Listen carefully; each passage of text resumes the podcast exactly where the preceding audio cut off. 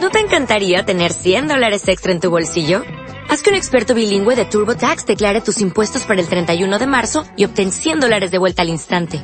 Porque no importa cuáles hayan sido tus logros del año pasado, TurboTax hace que cuenten. Obtén 100 dólares de vuelta y tus impuestos con 100% de precisión. Solo con Intuit TurboTax.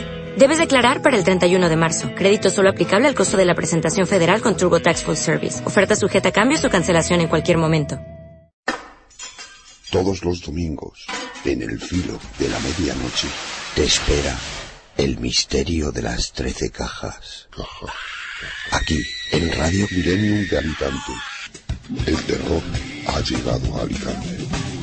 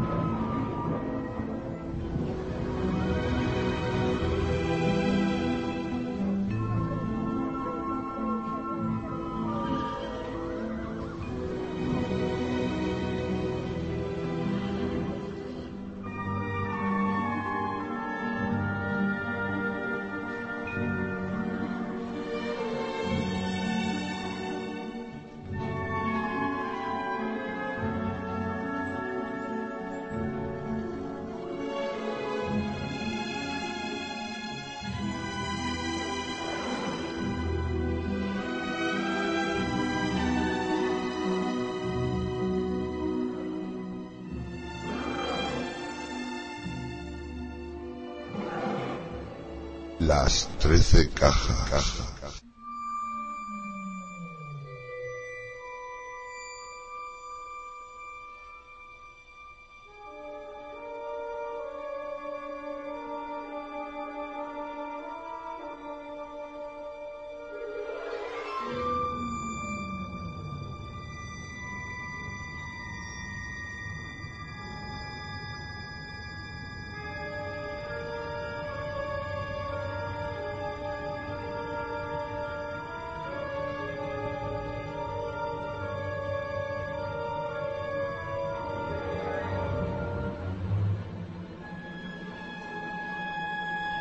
Buenas noches. Acercaos. Acercaos y sentaros en la mesa junto a mí. Unid vuestras manos en torno a este viejo tablero de Ouija.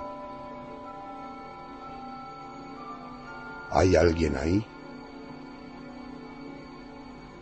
Sentid cómo la energía se transmite en torno al corro. ¿Hay alguien ahí? Ved cómo la tenue bombilla que pende del techo se ilumina aún no habiendo luz eléctrica. Percibid cómo se abre la puerta de la cuarta dimensión y cómo la copa se mueve sola por el tablero revelando la respuesta.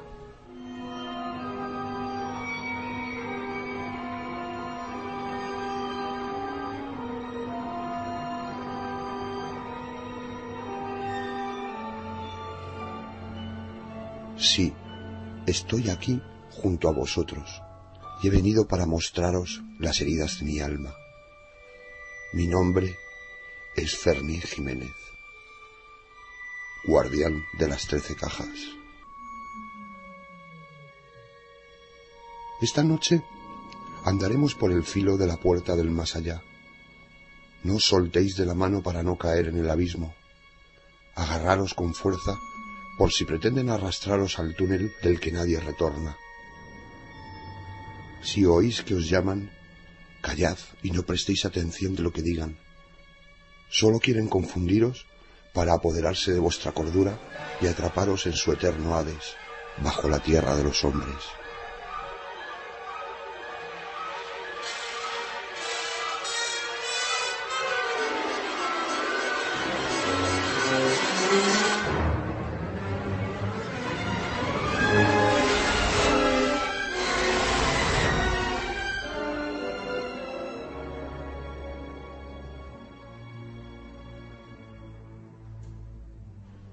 La poseída.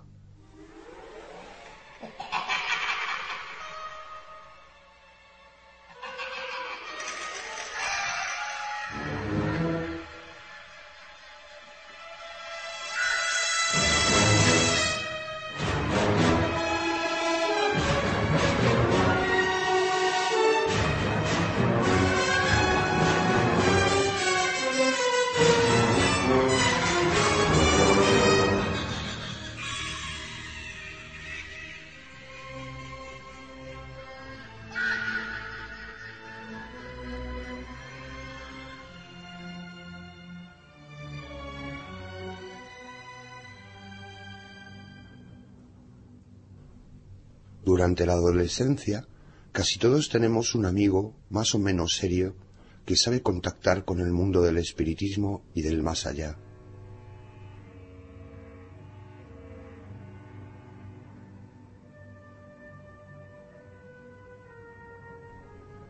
Por aquel entonces yo tenía 16 años y mi amiga Inés me enseñó cómo funcionaba la Ouija y cómo fabricar una. En cuestión de una semana ya estábamos entre cinco y ocho horas diarias jugando a la Ouija. Y tan fascinados con el espiritismo que pronto muchos chicos del pueblo querían estar presentes mientras nos sentábamos alrededor del tablero.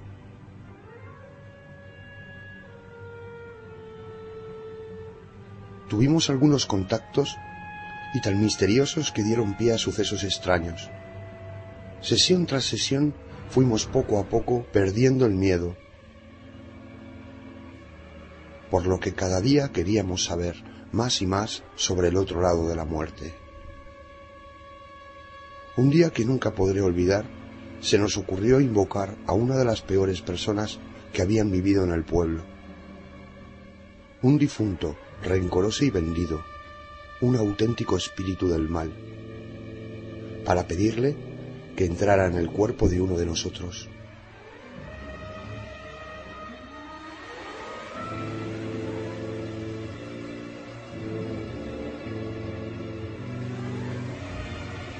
Ninguno nos atrevíamos a ser el poseído, pero al final Sandra, una amiga de Inés, se ofreció como voluntaria y comenzamos el ritual.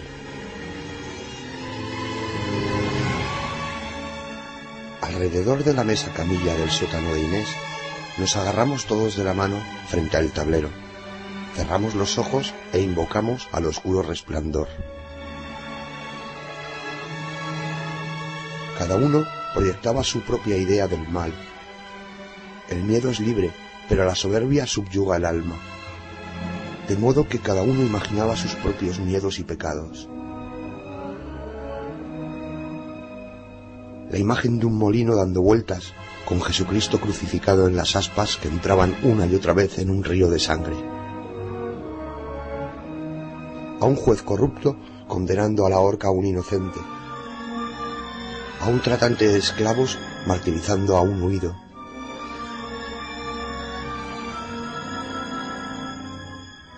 El puntero comenzó a moverse La excitación era palpable cuando hicimos la pregunta. ¿Hay alguien ahí? ¿Hay alguien ahí?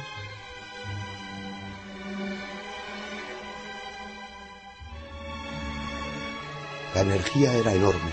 Nos costaba mantener las manos sobre el vaso. De pronto se movía en forma de ocho o de infinito o se desplazaba violentamente del sí al no una y otra vez, cada vez más rápido, más rápido. Asustados, vimos como entre ahogos Inés se unía en trance con un ser al que preguntó, ¿quién eres? Habíamos invocado a un espíritu realmente poderoso y maligno. Ahora el vaso se movía frenéticamente como queriendo salirse de la tabla, hasta que salió despedido estallando contra la pared. Con voz profunda, Inés preguntó de nuevo, ¿Quién eres? Y yo... yo no la había visto nunca así.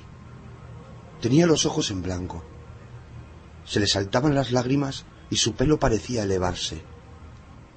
Todos nos levantamos asustados, pero sin dejar de cogernos las manos.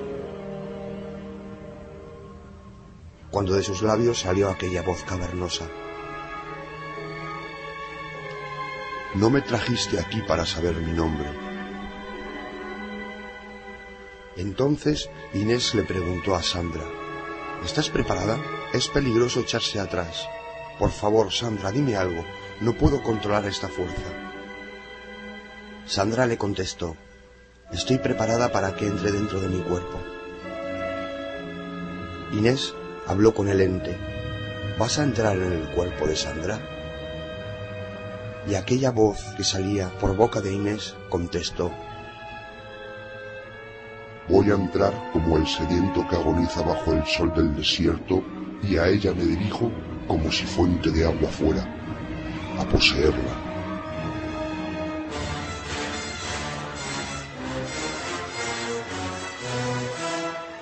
Visiblemente nerviosos, fijamos la vista en Sandra, esperando alguna reacción. Nos miraba con cara de espanto, pero supimos que ya no había vuelta atrás. Pusimos nuevamente las manos sobre la mesa mientras Inés, cada vez más alterada, decía, ¿Sigues ahí? Sandra se tambaleaba. Entre susurros nos dijo que juntáramos las manos y ordenásemos al ser, entra en ella. Entra en ella. Entra, Entra en ella. Entra en ella. Entra en Entra en ella. ella. Mientras Sandra decía, entra en mí, entra en mí, entra en mí, entra en mí. Repitió Sandra una y otra vez con un tono más alto que el nuestro. Luego empezamos a sentir como Sandra nos apretaba la mano con más fuerza hasta hacernos daño, aunque Sandra era una chica frágil. No podíamos creer lo que estábamos viendo. Sandra nos sonreía, pero con una extraña expresión que no era la suya. Su rostro cambió de color. Tenía la cara deforme. Estaba rara, diferente, no sé, no era ella. No podía ser ella.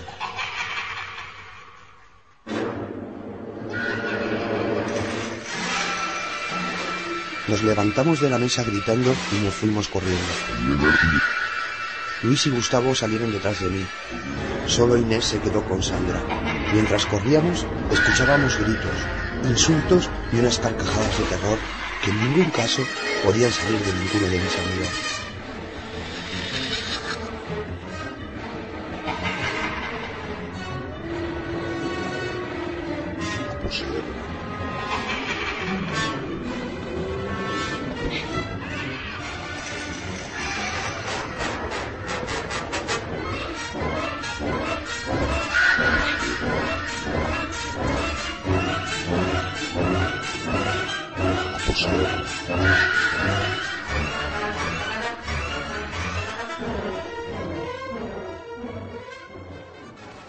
Un buen rato, nos armamos de valor y regresamos al lugar. Inés estaba con Sandra y hablaban tranquilas con su expresión normal. Les preguntamos por lo sucedido y respondieron que no se acordaban de nada. Aquella noche no sabíamos cómo volver a casa. Acompañamos uno a uno a nuestros amigos más asustados hasta que nos quedamos solos, Álvaro y yo, que vivíamos en el mismo portal.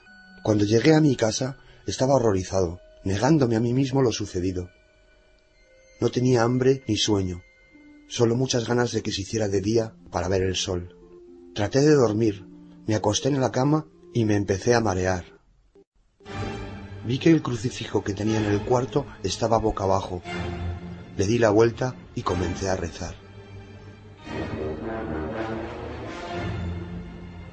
Sentía que las sábanas de la cama se movían solas y se ponían calientes, más y más calientes. Se movían, yo pensaba que era paranoia, pero realmente se movían solas mientras que iban adquiriendo una temperatura cada vez mayor. Ya no sabía qué hacer. Sin dejar de rezar, estaba a punto de la desesperación. Por puro instinto me levanté y me fui a la sala, dejando todas las luces encendidas, intentando no pensar en nada.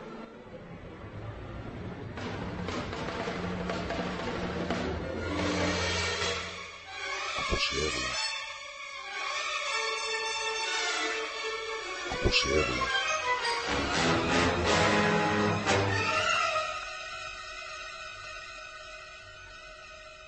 Mi abuela se despertó y me preguntó que qué hacía a esas horas despierto, pero preferí no contarle la historia. Simplemente me mantuve en vela hasta que amaneció.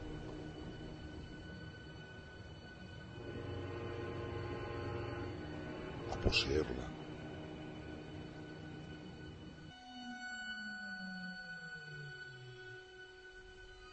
Quedé muy afectado y por la mañana conté la experiencia a mis padres, que me llevaron a hablar con el cura que me quitó el miedo del cuerpo y la obsesión con el tema, asegurándome que Jesús nuestro Señor me quería y que no dejaría que me pasara nada malo.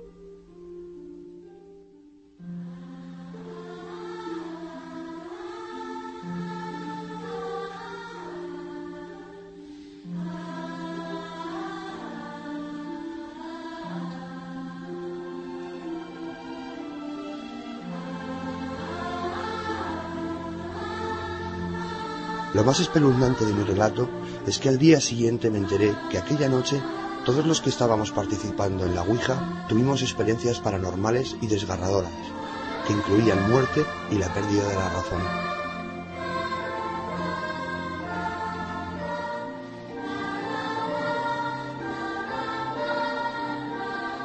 Sandra, la amiga que se presentó como medium, perdió la cordura y ahora anda hablando todo el día con su difunta abuela.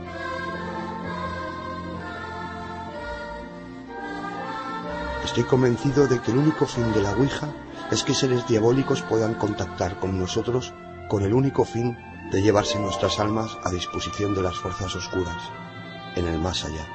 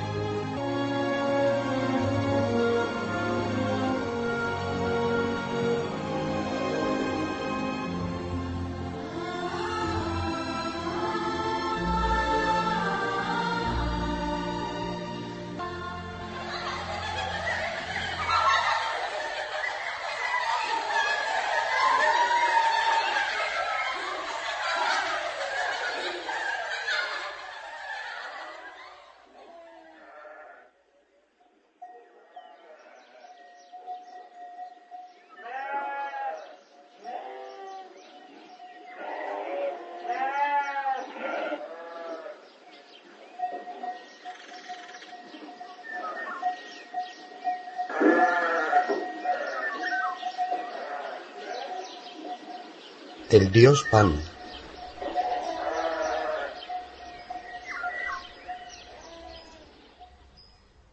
La siguiente historia me la contó Adolfo durante una noche que estábamos muy a gusto charlando en la taberna del pueblo.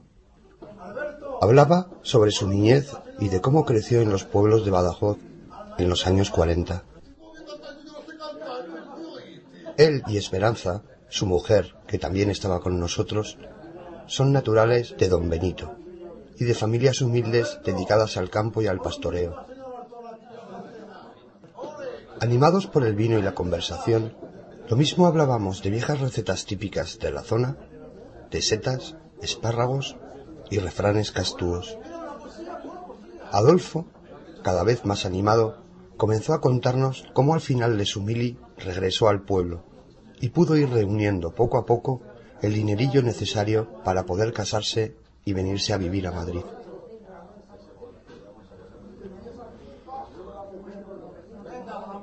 Entre sus muchas tareas, tanto dentro como fuera de la casa, hubo una vez que trabajó de albañil en el cementerio de don Benito.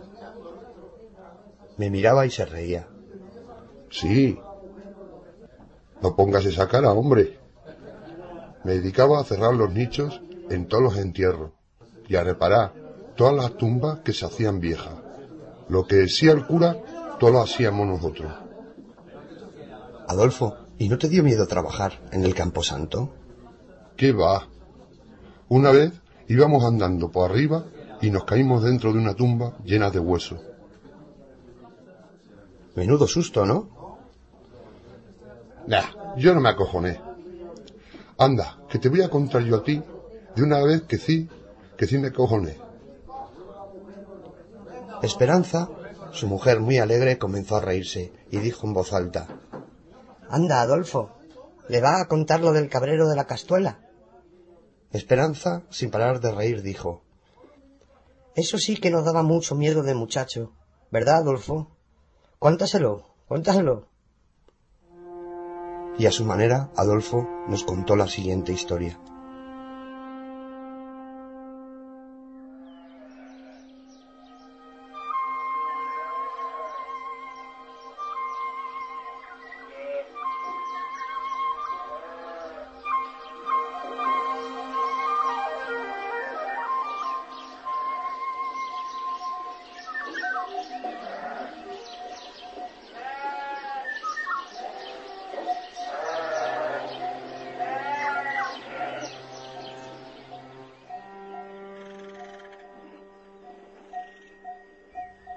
Periquín, el cabrero de Remondo, iba llorando una tarde que le vi camino de Medellín.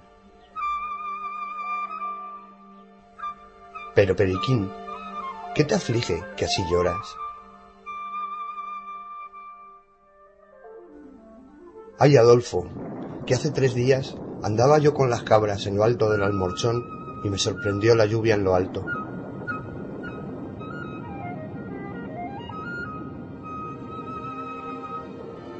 Para cuando me quise dar cuenta, el arroyo se había desbordado.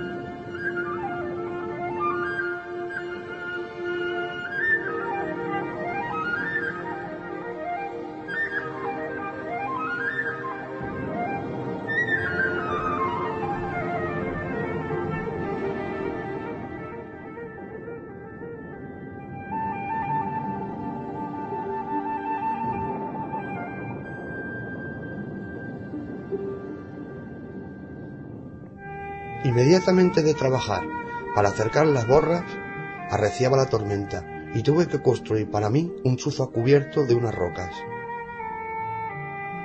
La tormenta iluminaba el campo de noche y las gotas caían monótonas. Durante un buen rato me quedé adormilado, pero a eso de las doce me desperté calado y hambriento. Eché mano del zurrón y encendí una chasca. La tormenta se iba alejando poco a poco y avivé el fuego para echarme a dormir.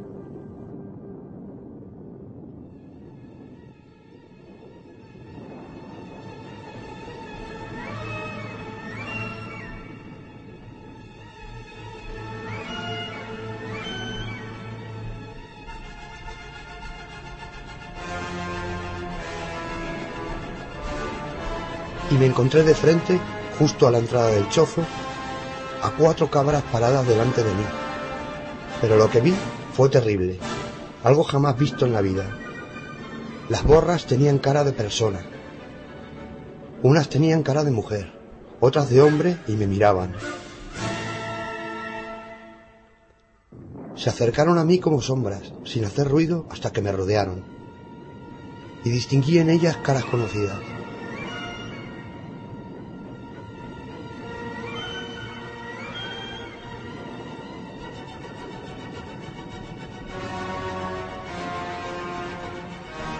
Vi la cara del cartero, la cara de María, mi novia, la de mi prima Pili, la del cura y la de mi padre. Cuando me desperté, tenía los pantalones bajados y estaba manchado. Pero lo peor es que estando completamente despierto, una borra con la cara de mi madre habló. A mí me gustan los más chiquititos.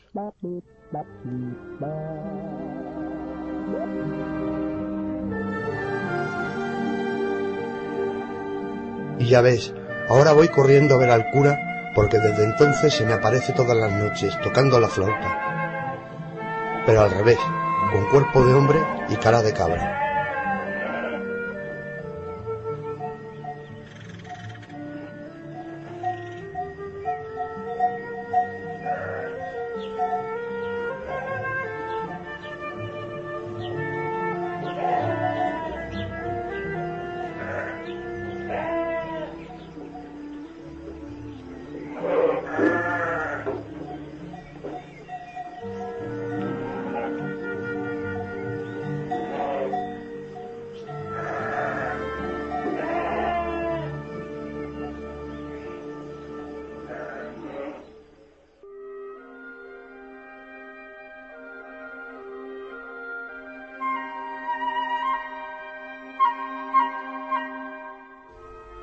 Espero que tengáis dulces sueños.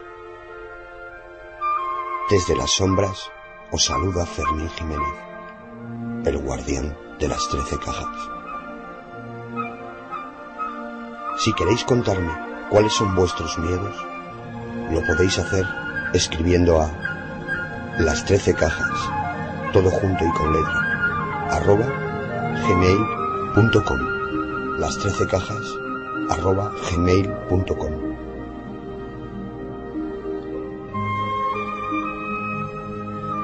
Las trece cajas y dulces sueños es un programa original escrito y dirigido por Fermín Jiménez.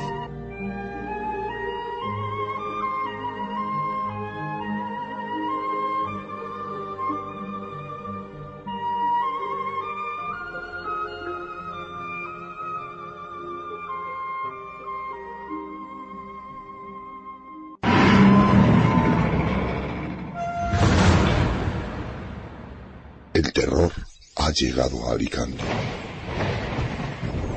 En el filo de la medianoche, en el filo de la medianoche, Desde la oscuridad de las ondas. Todos los domingos. te espera el misterio de las trece cajas. Las trece cajas. Un programa escrito y dirigido por Fermín Jiménez. Aquí, Radio Millennium de Alicante. Emisión online desde www.radiomillenniumdealicante.ning.com. Las trece cajas, cajas.